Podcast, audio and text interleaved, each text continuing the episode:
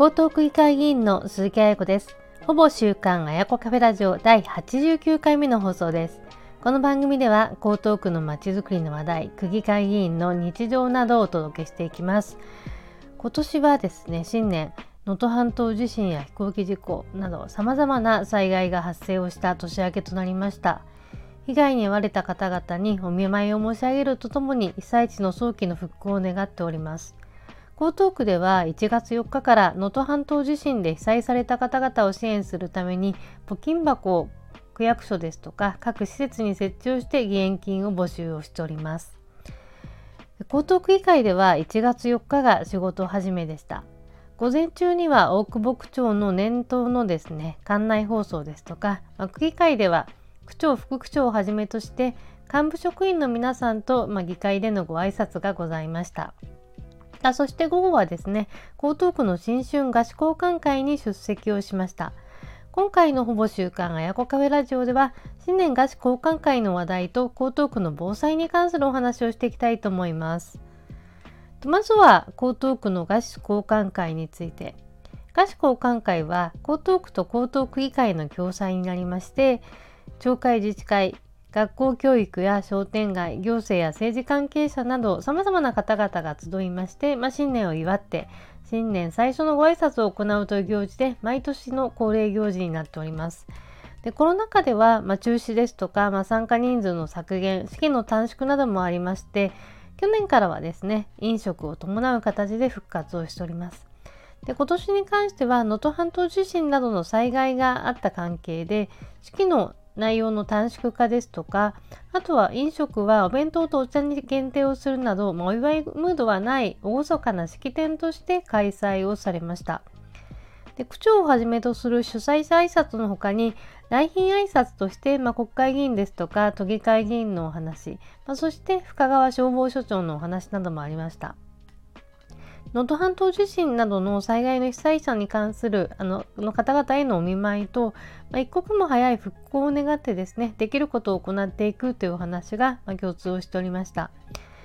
であの最近の江東区政のお話ですとか、まあ、下町エリアの伝統と湾岸エリアの新しい街の魅力を高めていきたいということで大久保区長からは地下鉄8号線延伸事業に伴って街づくりが着実に行われていることですとか、まあ、今年は2月に豊洲市場のにぎわい施設の千客万来施設がオープンをしますので、まあ、さらに街の魅力を高めるべくシティプロモーションなども強化していくというふうなお話もありました。で菓子交換会、まあ、これまではですねここ数年コロナ対策などの話がですね続いていたんですけれども、まあ、今回は自然災害のリスクですとか、まあ、備えに関してのお話があったのが印象的でした。まあ、特に深川消防署長のお話は、まあ、実践的でとてもためになりまして、まあ、多くの参加者が共感できるものだったと思います。ということでですね、あの菓子交換会であったお話も踏まえてですね、まあ、江東区の自然災害のリスクや災害時の備えについて、まあ、現状とあとま課題などお話をしていきたいと思います。で私自身ですね、まあ、現在防災まちづくり対策特別委員会の委員長をしておりまして、ま、各種あの防災対策、まあ、地域のマンション防災ですとか、まあ、防災に関しては勉強会や講演会などをですね地域で行ったこともあります。で防災対策はね本当に自分の中でも重要政策と考えておりますので、まあ、しっかりと推進していきたいと思っています。でまずお話ししたいのがですね災害リスクについて。能登半島地震でも、まあ、津波とか液状化地震後の大規模災害のあの大規模な火災があったことで、まあ、そこに豪雨などが重なっていくと複合災害という形になってしまいます。で江東区における主な災害リスクとしては、まあ、震災では首都直下型地震ですとか南海トラフ地震で水害では、まあ、荒川の氾濫ですとか洪水高潮などの,、まあの被害、まあ、こうしたものが想定をされております。で順番にちょっとご説明をしますと、まあ、首都直下地震の被害想定についてはの30年以内に70%の確率で発生すると言われておりましてマグニチュード7.3の地震が起きた場合には想定震度が6強から7建物の全壊が江東区では9700棟火災が300 3100で死者は300人負傷者は8000人程度というふうに想定をされています。で建物の倒壊による被害がその8割以上と言われておりまして、まあ、建物の耐震化ですとか家具の転倒防止が命と体を守身体を守るためにも最も重要だと言われております。でライフラインの復旧についても、まあ、電気とか電話4日程度で復旧すると言われておりますけれども、まあ、水道の断水がだいたい17日ぐらい下水道が21日ガスは6週間ぐらいですね復旧にかかると言われております、まあ、ですので、ま日頃の備蓄、ま特に水とかカセットコンロこうしたものの備蓄が大事だというふうにあの言われています。で江東区ではですねあの関東大震災の100周年を記念としまして機会にですねあのご家庭での防災対策を見直してほしいという思いで防災カタログギフト2023年に全世帯で配布をいたしました。でこれはですね5000円相当分の防災グッズがカタログギフトから選べるというもので引き換え率は73%だったということでした。で防災グッズの一式のセットになったものですとか、モバイルバッテリー、携帯トイレ、まあ、食料品とか耐震グッズ、まあ、これらが人気があったんですけれども、まあ、他にも様々な商品がお手元にですね、申し込んだ方には届いているかなと思います。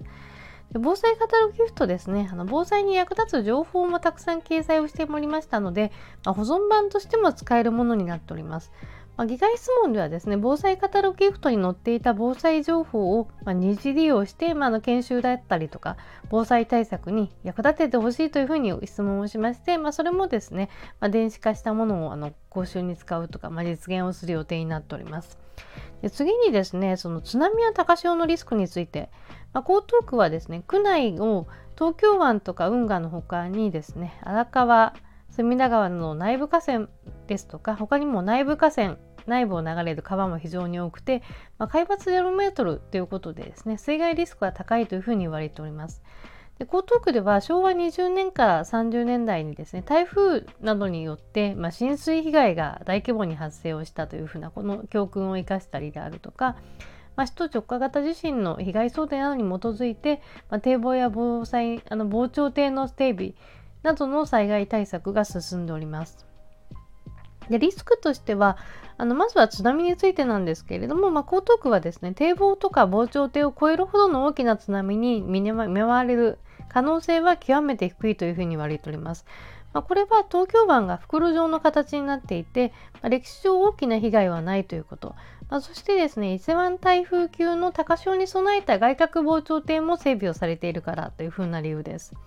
まあ、ただ万が一の事態に備えて、まあ、強い揺れとか長い揺れの地震に遭遇した場合ですとかあとは東京湾の内湾に大津波警報とか津波警報が発生された場合には、まあ、直ちに、ま沿岸部や河川から離れて、ま内陸部とか、まあ、丈夫の建物、ま、公共施設とか一時避難施設にあの、まあ、3階以上のですねあの可能可能な限りの上の階に避難をする必要があるというふうに言われております。で水害リスクに対してはですね江東区では洪水高潮大雨浸水のハザードマップっていうものがありますのであのぜひですねご活用していきたいといただきたいなと思います。そしてですね大切なのが自助共助公助の強化についてなんですけれどもあの防災対策っていうのは自分の身は自分面で守るっていう自助とあとは共助住民自身同士が助け合うこと。そして公助これは公的機関によるその救助とか支援。この3つがですね、まあ、大切であるというふうに言われております、まあ、それぞれが連携し合う必要があるんですけれども、まあ、大規模な災害が発生した場合にはそのそういったあの防災関係機関はあの全力で対応には努めるんですけれども、まあ、役所とかその職員の方が被災してしまう場合もあるかなと思います。で体制が整うまで3日間72時間というふうに言われてるんですけれどもあのこれはですね自分たちとか地域の助けで生きていくことが必要になります。で江東区ではその自主防災組織災害協力隊というものを結成をして、まあ、自分たちの、ま、ものは町は自分で守るということで、まあ、地域住民が力を合わせて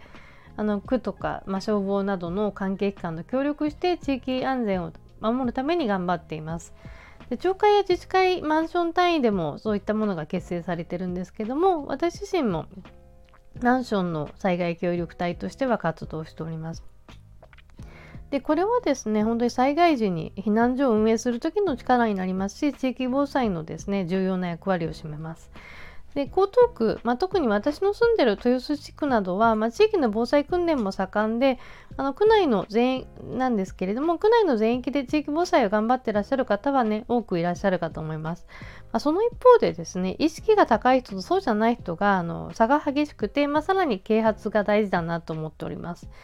江東区でその地域活地域の防災は支援をしているんですけれどもあの地域性ですとかその対ごとの特性を生かしたきめ細やかな支援が必要だと思います。まあ、地域防災の担い手のあの高齢化に対してはその若い世代が避難所運営とか地域の防災活動ができるように、まあ、小中学校で防災部などを作ったりとか、まあ、大学に対してはあの防災士の資格取得を奨励をして避難所運営に携われるようになればいいのではないかというふうないろんな提案を行ってきました。で江東区ではまそれを受けて、まあ、区内各地での避難所開設訓練を実施したりとか学校拠点の学校の拠点避難所の支援などもね今までよりは強化していくということになりました。で災害のリスクとか災害対策あのたくさんあるんですけれども、まあ、いつ来るかわからない災害に備えて地域や行政などですねあの連携した防災活動に取り組んでいきたいと思っております。で今回の能登半島地震の一刻も早い復旧を願うとともに私自身もですねあのできることをやっていくということ、まあ、江東区の防災対策にも取り組んでいきたいなと思います。ほぼ週刊あやこカフェラジオ第89回目の放送いかがでしたでしょうか。気に入ったらいいねや番組登録などぜひよろしくお願いいたします。江東区議会議員鈴木あやこでした。